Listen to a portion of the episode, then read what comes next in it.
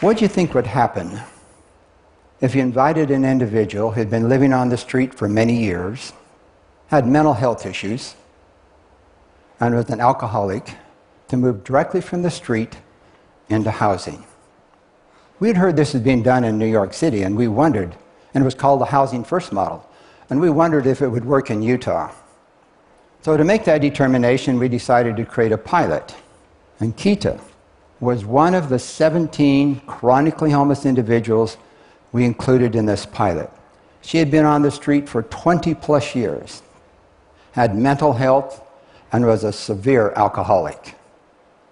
The first night in her apartment, she put her belongings on the bed and slept on the floor. The next three nights, she slept out by the dumpster near the apartment building. With the aid of her case manager, she moved back into her apartment but continued to sleep on the floor for several nights. It took over two weeks for her to develop enough trust and confidence that this apartment was hers and would not be taken away from her before she would start sleeping in the bed. Homelessness is a continuing challenge for many cities throughout our country.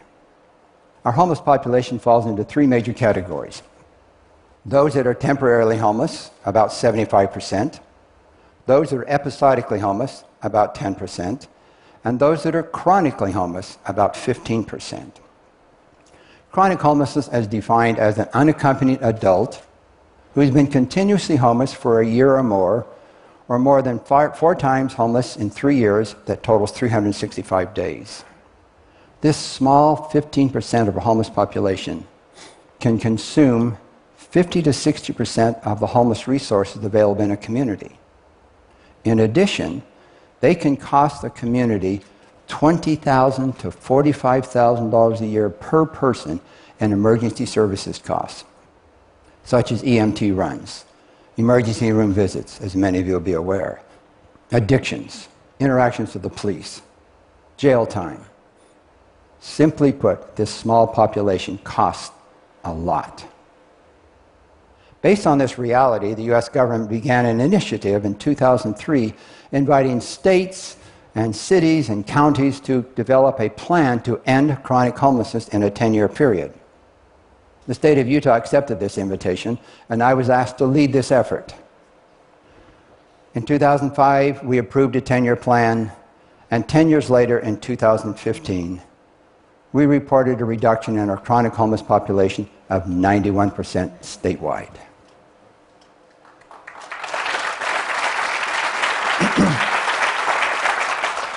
That's amazing. When I began this process, and we began this process, I realized that I had a limited understanding of homelessness and the factors that impacted it, that I needed a fairly, fairly major change in my belief and my thinking.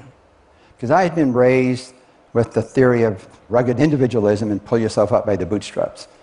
That philosophy came from being raised on our family's cattle ranch in a small town in the western desert of Utah. On the ranch, you learn nothing takes priority over caring for the cattle. Something always needs fixing, and most importantly, hard work makes the world right. It's through that lens that I would see homeless people. When as a teenager, a family would go into Salt Lake City, and I would see these homeless people, hobos we call them then, sitting around on the street, and I would think, you lazy bums, get a job. Pull yourself up by the bootstraps.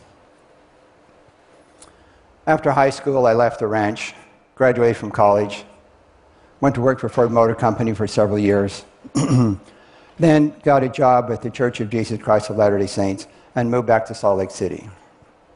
During that employment, I had the opportunity to be loaned out to the state's largest homeless shelter to assist them in developing and improving their financial and management capabilities. While there, I became aware of a new approach to dealing with homeless individuals and drug addicts. It was called the harm reduction model. And it consisted of passing out clean needles and condoms. And I thought, now that is one stupid idea. That's just going to encourage them to continue that behavior.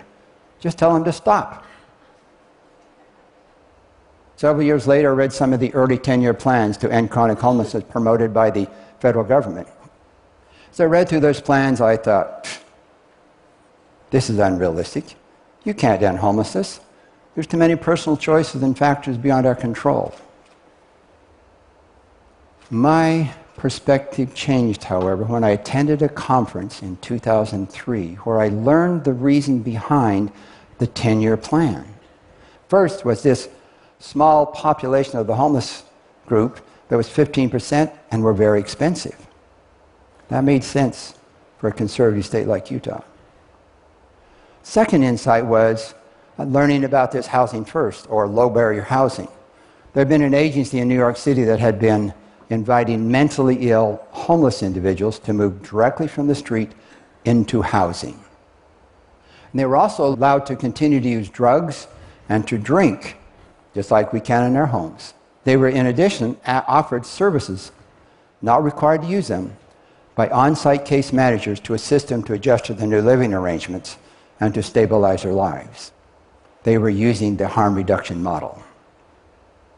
And despite my initial low expectations about hearing about this model, they were having an astonishing success rate of 85% were still housed after 12 months. The third insight was the importance of developing a trusting relationship. Because of the abuse these individuals have had throughout most of their life, they hardly trust anybody. And that clean needles and condoms and low barrier housing was a means to begin to develop a relationship of trust. Vital. So as I flew home from this conference, sitting in the plane looking out the window, I realized my understanding and perspective about homelessness was shifting. As I stared out that window, this very strong feeling and thought came to me that if there's any state in the Union that could end chronic homelessness, it was the state of Utah. Because there's an underlying feeling and desire and willingness to collaborate to serve our neighbors, including those who are homeless. A new vision was becoming clear to me how this could be done. Now, those of us that attended the conference said, yeah, these models will work in Utah. But when we got back home, there were many said, nah, those aren't going to work. They, they won't succeed here. But there was, however, an affordable housing organization who was willing to build our first 100 units. But they had concerns about having 100 chronically homeless people in one location. So, to address that concern, we decided to create a pilot to test that idea while we built the first 100 units and we'd use existing units scattered throughout Salt Lake City. Then we debated okay, should we select fairly high functioning homeless persons or the most challenging ones we could find? And this is where my background on the ranch came into play. Back then, my mother cooked our meals and heated the water for our weekly bath on a wood burning and coal burning stove. And after chopping wood for that stove all those years, I'd learned to chop the big end of the log first when I had the most energy. We decided to use the uh, big end of the log first, first approach and selected 17 of the most challenging, difficult, chronically homeless people we could find because we knew we would learn the most from them. 22 months later, all 17 were still housed. Including Kita, who today, 11 years later, is sleeping in her own bed and is sober. At the end of this pilot, one of the young case managers said, We used to debate up at our university classes which theory of case management was the most effective. Now, our theory of case management is anything necessary to keep them housed. We became believers and built hundreds of units over those next 10 years leading to the reduction of our statewide chronic homeless population of 91%. Now, who are homeless people? Many people just want them to go away, to disappear, not disrupt their lives. Through this 10 year, 11 year process, I gained many insights of why people become homeless. One of those insights came to me a few years ago when I was visiting with our medical outreach team. These are frontline workers that go out and visit the street homeless and the prostitutes to check on their medical health. One of the team members mentioned that eight of the prostitutes had given birth to 31 children that had become wards of the state. And they also shared that some of the pimps were their husbands, and worse yet, their parents. These prostitutes in the late teens, 20s, early 30s were expected to earn enough money to support a day to support a $100 a day heroin addiction, their living expenses, and their pimp. And with unprotected sex, they were paid more, and predictably, this would lead to a pregnancy. Children born under these circumstances many times end up becoming homeless.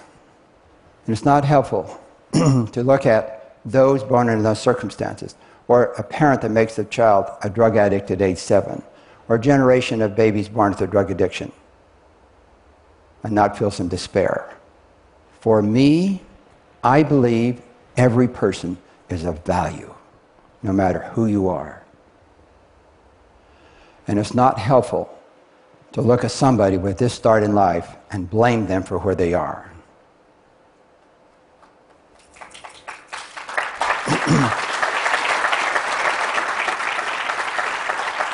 no one grows up saying, My goal in life is to become homeless. And that's the beauty of the harm reduction and housing first model. It recognizes the complexities of the different factors that can shape a human life. These models meet people where they are, not where we are or where we think they should be. The pilot we did with our 17 taught us many lessons. When people have been living on the street for many years, moving back into housing requires lots of things to learn. And Donald taught us some of these transition lessons. His case manager asked him why he had not turned up the heat in his cold apartment. Donald said, How do you do that? He was shown how to use a thermostat. The case manager also observed that he was heating the beans in the can on the stove like he had done over the campfires for many years. He was shown how to use pots and pans. We also learned that he had a sister that he had not seen in 25 years who thought he was dead. She was happy to learn otherwise, and they were soon reconnected. Hundreds of people like Keita and Donald are now housed and reconnecting with their families. And also, many of our communities are incurring fewer emergency services costs. I have learned over and over again that when you listen to somebody's story with an open heart, walk in their shoes with them, you can't help but love and care for them and want to serve them.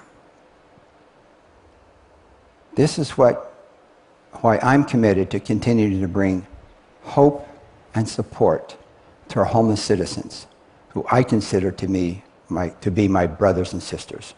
Thank you.